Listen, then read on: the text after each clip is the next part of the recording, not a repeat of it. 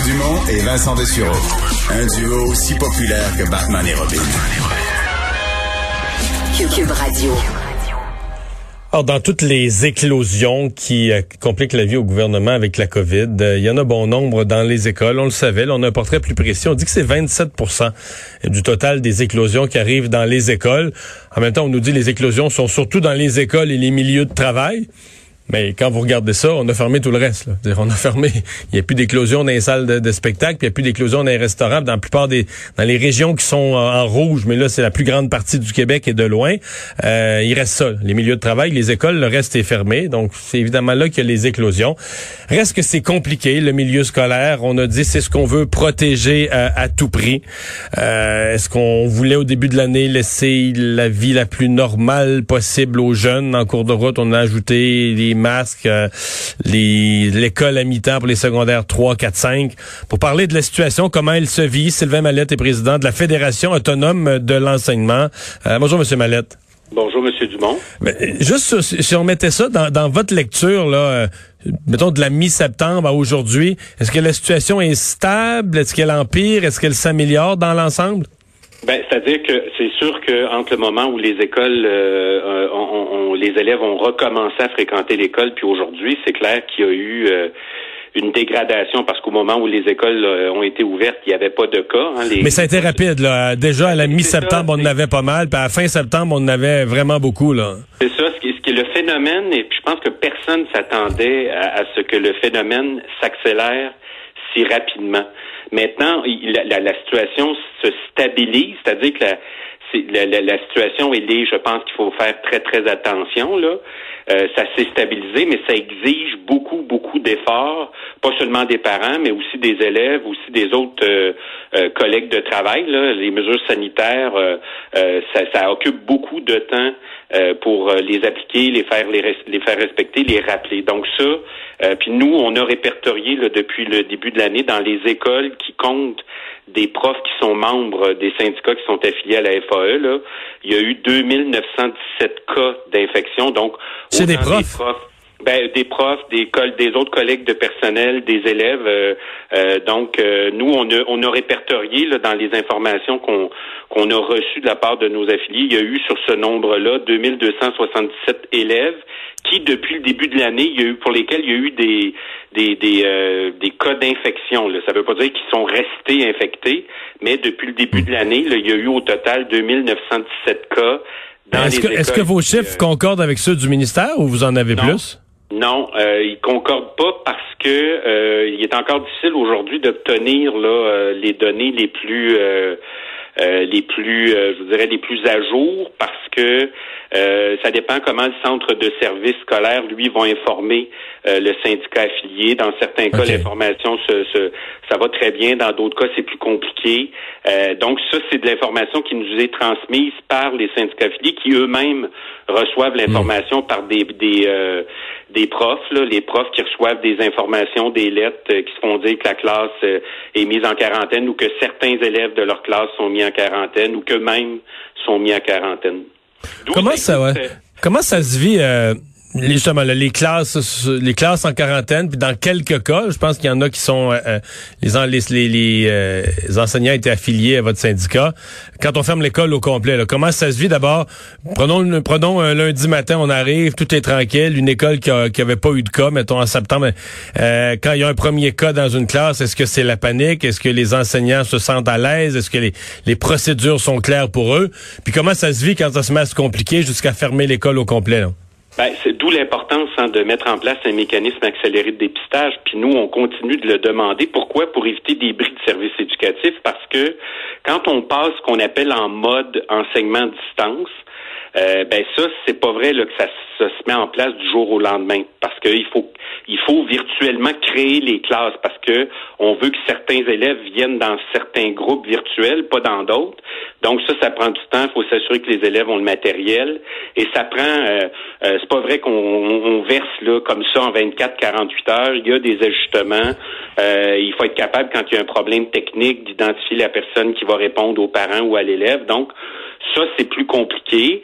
C'est vrai aussi, puis moi, c'est parfois le, soit le manque d'information ou l'impression que des profs ou que des, des les, gens dans l'école vont voir que l'information ne circule pas. ça, c'est pire que la nouvelle, hein, quand, quand l'information circule pas, c'est pire même que la nouvelle qui, qui, qui, qui, qui est à annoncer, là, parce que là, on se pose des questions, les gens disent comment se fait qu'on ne le sait pas, pourquoi on est obligé de courir pour avoir l'information? Donc, c'est, et, et, là, il faut bien comprendre, par exemple, à Laval, ce qui s'est produit, c'est qu'il y a eu éclosion. Mais s'il y avait eu un mécanisme accéléré de dépistage, ça aurait pu éviter de se rendre, de se rendre, pardon, euh, au, au, à, ce qu'on va observer, c'est-à-dire que l'école est mise en quarantaine, en quarantaine mhm. au complet.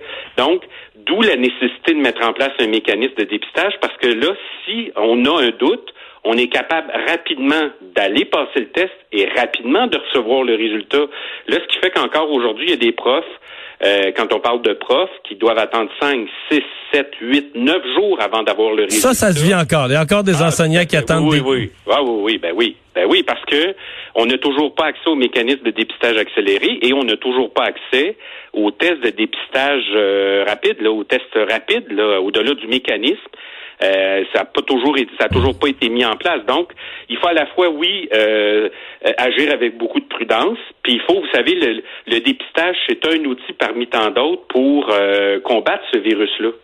Parlons de la ventilation dans les écoles. C'est un des gros sujets. C'est un sujet qui qui a pris plus de place alors que les scientifiques nous disent euh, ben, dans les mécanismes de transmission, oui, il y a les surfaces, puis les contacts directs, mais il y a aussi ce qu'on appelle les aérosols. Donc, de fait d'être dans une pièce pour une longue période en, en même temps qu'une personne qui est, qui est affectée, qui est infectée, respire, puis finit par répandre dans l'air les mm-hmm. fameuses gouttelettes qui finissent par répandre dans l'air un aérosol. Euh, on entend toutes sortes d'affaires. Évidemment, t'as les grosses écoles où t'as un vrai système de, de, de, ventilation avec des conduits, là, des docks de, ventilation, puis une, espèce de système central. T'as d'autres petites écoles où là, on dit, ben, ouvrir les fenêtres, euh, c'est la solution. Mais là, on va venir le mois de janvier, puis on se dit jusqu'à quel point on va être capable d'ouvrir les fenêtres sans qu'il sans qu'on gèle dans les classes. Euh, qu'est-ce que vous avez comme portrait? Le ministre dit de son côté, les budgets sont là, les systèmes de ventilation mécanique ont été bien entretenus. pour les fenêtres, on a donné des indications sur comment le faire. Euh, s'il y en a des endroits où il y a ni les fenêtres ni les euh, ni les docks de, de, de, de, ventilation, on peut avoir une espèce de purificateur d'air euh, portatif. Ils ont les commissions scolaires ont le budget pour l'acheter. Est-ce que tout ça va si bien que ça? Ben, moi, je pense que, vous savez, moi, je, je, je suis, euh, je peux être très critique à l'endroit du ministre, mais le ministre, il va aussi livrer l'information qui lui est donnée. Euh, parce qu'on on peut pas s'attendre que le ministre sache ce qui se passe dans les trois 3000 établissements du réseau public au Québec. Euh, on peut bien, on peut être exigeant à l'endroit du ministre, mais à un moment donné, il faut aussi que les centres de services aient le courage de dire oui, dans certains milieux, quand on parle par exemple des établissements scolaires qui, qui, qui sont qui ont moins de cinq ans, hein, ils ont été confus, euh, conçus différemment que les établissements scolaires qui ont 30, 40, 50 ans. Puis le ministère de l'Éducation lui-même reconnaît que plus de 50% du parc immobilier scolaire est dans un mauvais état. Euh, ben, vous savez, puis nettoyer un dock de ventilation, c'est pas juste de passer un balai dedans. Euh, il y a des milieux où c'est très problématique. Vous le dites vous-même, il y a des classes, particulièrement au secondaire, où il n'y a pas de fenêtre. Donc, c'est pas juste d'installer un, un échangeur d'air portatif. Là. Il faut que ça soit efficace. D'autant plus que c'est des classes dans lesquelles on compte, euh, il y a des débordements d'élèves, les élèves sont euh, carrément embarqués les uns sur les autres. Puis nous, dès l'automne, dès avant la reprise des classes, parce qu'on avait lu certaines documentations scientifiques qui laissaient croire, ou en tout cas qui nous amenaient à croire que le, virus était aérosol, hein, qu'il se propageait par les airs. Donc, euh, on, on, a intervenu auprès du ministère en disant, là, c'est beau, là, les fenêtres peuvent être ouvertes, celles qui peuvent être ouvertes, euh, parce que dans certaines écoles, même s'il y a des fenêtres, on peut pas les ouvrir parce qu'elles ont été condamnées pour économiser sur les frais de chauffage l'hiver. Donc, euh, euh, ça aussi, il va falloir que les écoles fassent face à cette situation-là. Et donc, on avait dit, dès l'automne, il va falloir qu'il y ait des mesures de mise en place pour s'assurer que la ventilation se fait correctement. Donc, d'où l'importance du port du couvre-visage si on n'est pas capable de faire en sorte que l'aération se fasse correctement dans les écoles, ben, il faut qu'il y ait des mesures alternatives parce que dans certains milieux, c'est impossible de, d'assurer la ventilation euh, euh, correcte des établissements. C'est des établissements qui sont dans un état de délabrement. Donc, euh, euh, c'est pas même s'il y a des budgets qui ont été accordés, ce qu'on nous dit aussi, c'est qu'il n'y a pas assez de personnel pour les entretenir. Les, les contracteurs euh, sont débordés et ils suffisent pas à la demande. Donc, euh, c'est pas juste d'annoncer des budgets. Faut aussi il faut que le travail soit fait, là, ouais. Ben, il faut que le travail soit fait. Puis moi, je pense qu'il faut que les centres de services scolaires, malheureusement, dans certains cas, ont tendance à vouloir, c'est pas une question d'embellir la réalité, mais c'est de dire, ben, on nous dit que ça va bien, faut que ça aille bien, donc on va dire que ça va bien.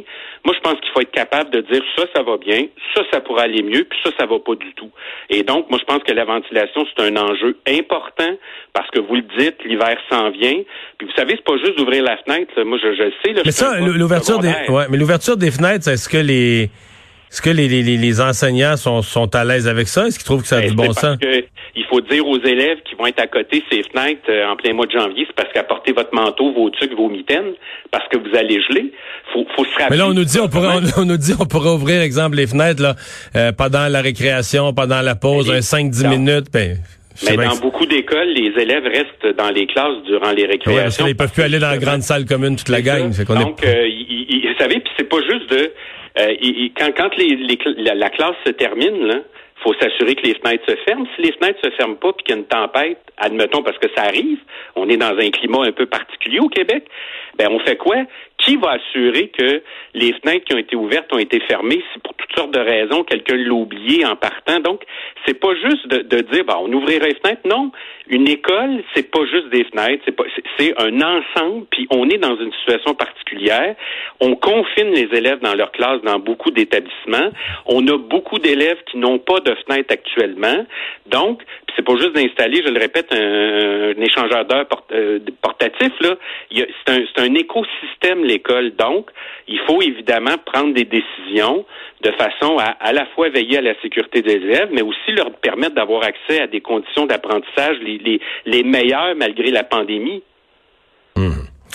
Eh bien, ben on va espérer qu'on va trouver les, euh, solutions. En, terminant, est-ce que comment je dirais ça? Est-ce que vous êtes euh, confiant que les mesures actuelles vont permettre de, faire l'année scolaire, de traverser l'hiver, ou bien vous êtes de l'école qu'il faudrait repenser l'ensemble du processus, quitte à rajouter des, des jeunes qui portent le masque, rajouter d'autres mesures encore plus euh, des mesures sanitaires encore plus sévères pour contrôler la propagation à l'intérieur des murs des écoles? Ben, moi, je vous dirais qu'il faut être euh, vigilant, puis il faut pas s'empêcher de réfléchir à des mesures, euh, soit dans certains cas alléger, dans d'autres cas alourdir ou euh, rendre plus ajouter des mesures quand la situation l'oblige. Mais c'est pour ça qu'on a fait, parce qu'il y a tout un volet pédagogique qu'on occulte actuellement. Nous, on a fait des propositions au ministère pour aborder la question des programmes, la question des épreuves ministérielles, parce que, puis notamment pour les élèves les plus vulnérables, qui n'ont pas réussi à rattraper les retards qui ont été accumulé depuis le printemps dernier. Donc oui, il y a des mesures sanitaires, puis dans certains cas, quand ça va bien, faut être capable de les, de, les alléger, puis dans d'autres cas, faut être capable aussi de se dire, ben non, il y a peut-être une mesure supplémentaire à mettre en place. Mais nous, on a dit au ministère, euh, euh, puis on a fait des propositions au ministre pour qu'on aborde la question des programmes. C'est clair qu'on ne pourra pas tout enseigner dans le programme tel qu'on nous le demande actuellement.